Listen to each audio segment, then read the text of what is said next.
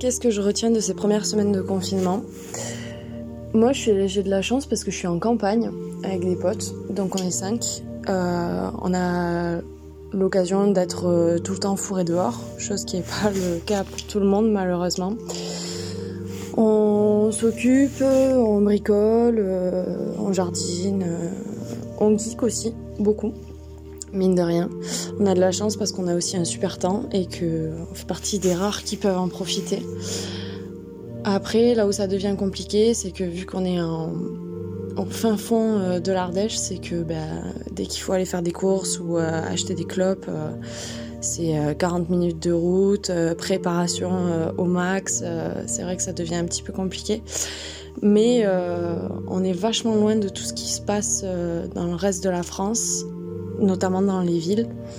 Et euh, on, on s'en tient pas plus mal au final, même si euh, il y a un petit côté euh, qui moi personnellement me fait culpabiliser, c'est d'être aussi bien loti.